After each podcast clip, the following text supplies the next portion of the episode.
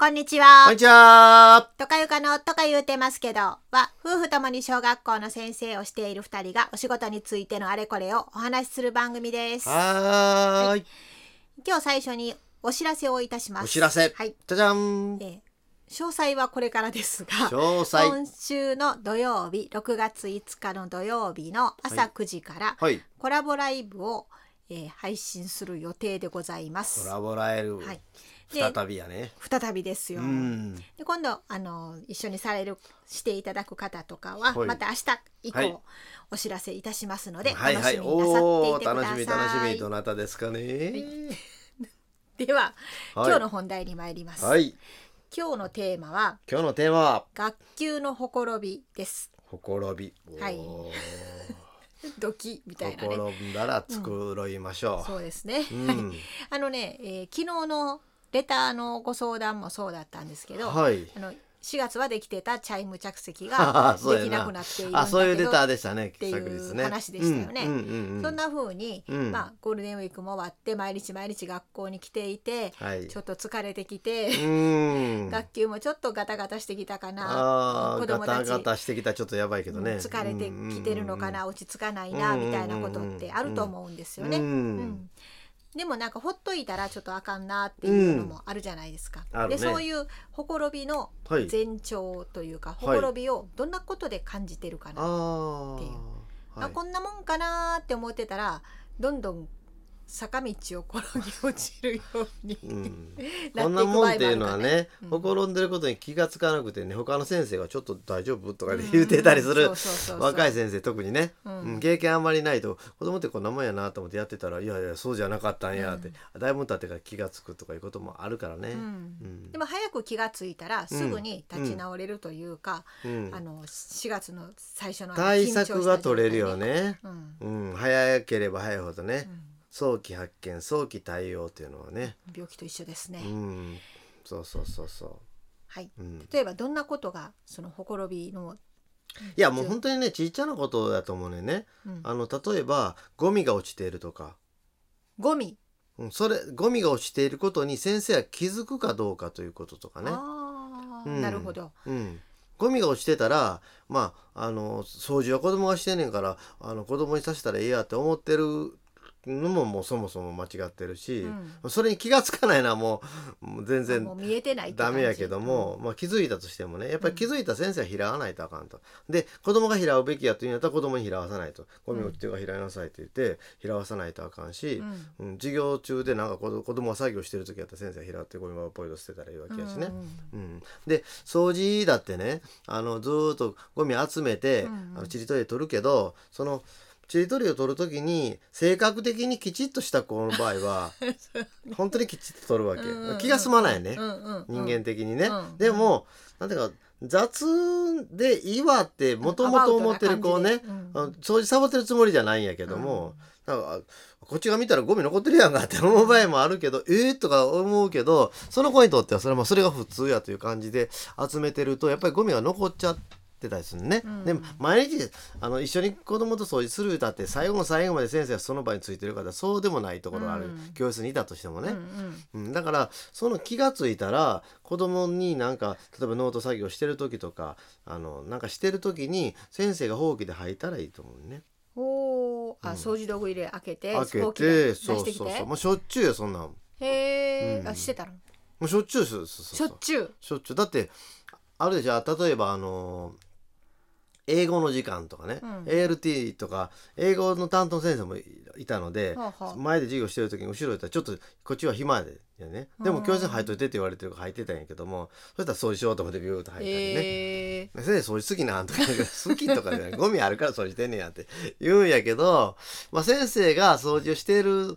のを見ると子供はね、うん、あやっぱり掃除でちゃんとせなあかんねんなってなんとなく思うでしょ。あーなるほど、うんうんそういったことに気がつくかどうかですね先生がちょっと行動してるかどうかというのはちっちゃなことやけど今掃除を例にしたけど掃除というかゴミを例にしたけどいっぱいあると思うね今掃除で言えば雑巾がけがちゃんと揃ってるかどうかとかね。うんうんうん、だって荒れた学級ってのはそう雑巾がけがぐちゃぐちゃやから雑巾らよく廊下とかに置いてあうるん雑巾がけに雑巾が綺麗に干されているかどうかうといんうそうこそとうねそう。それそれがあの崩れてるっていうのはやっぱり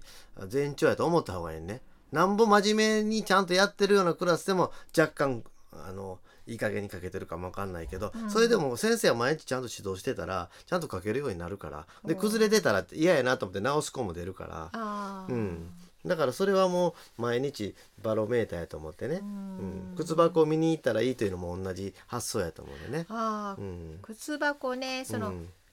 えっと大阪市がみんなそうなんかわかんないけうど、んの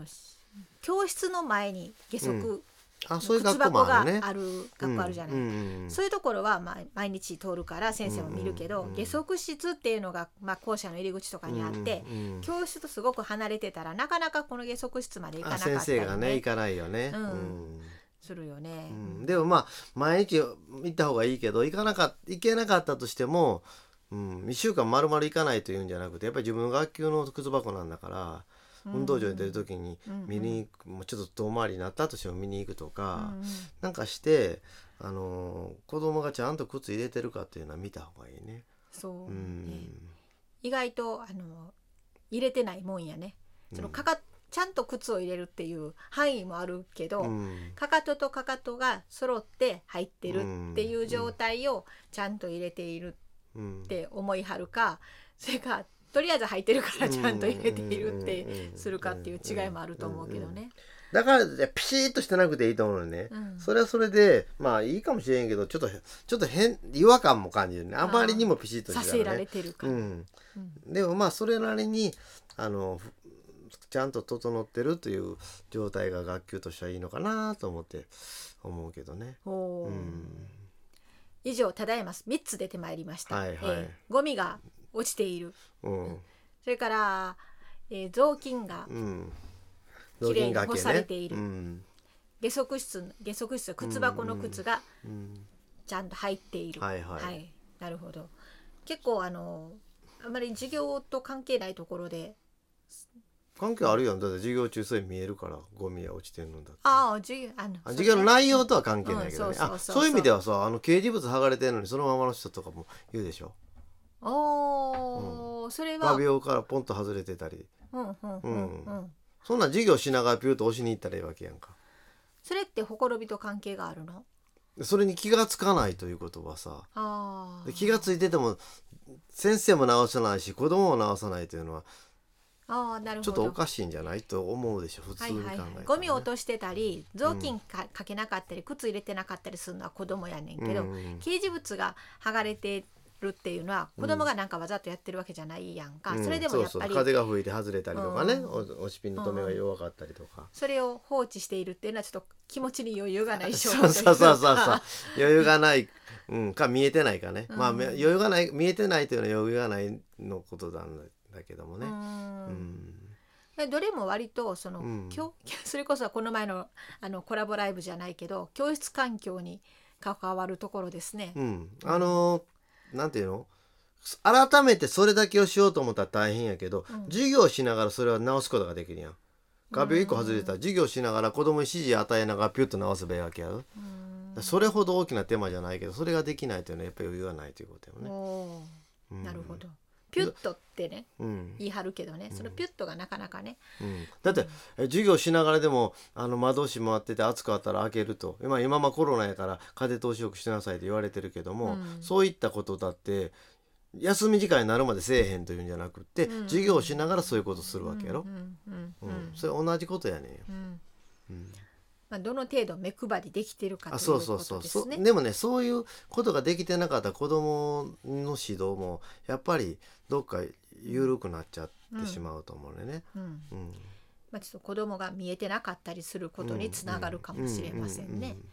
だから、あのー子供が休み時間に帰ってきて「暑っ」と言って言うて、うんで夫婦言いながらお茶飲んで、うんうんででまあ授業するよって言った時にちょっと遅れて入ってくる子もうんうんう「ん何してたんやあちょっとトイレ長めに来ました」っていうのも本当にこの子はあの急いでトイレ行ったのか、うんわざとゆっくり行ったのかというのは、うんうん見極めないとあかんやんうんこういう時期って。なるほもどう。時間的に見たらおかしいやろって言って、うんそれをみあの認めてしまうとすひ初め1人やったのが2人なり3人なりってしていて、うんほんであのいい加減にしなさいというようなことをしないとあかんから初めにそれをちゃんとしとかないとあかんということね。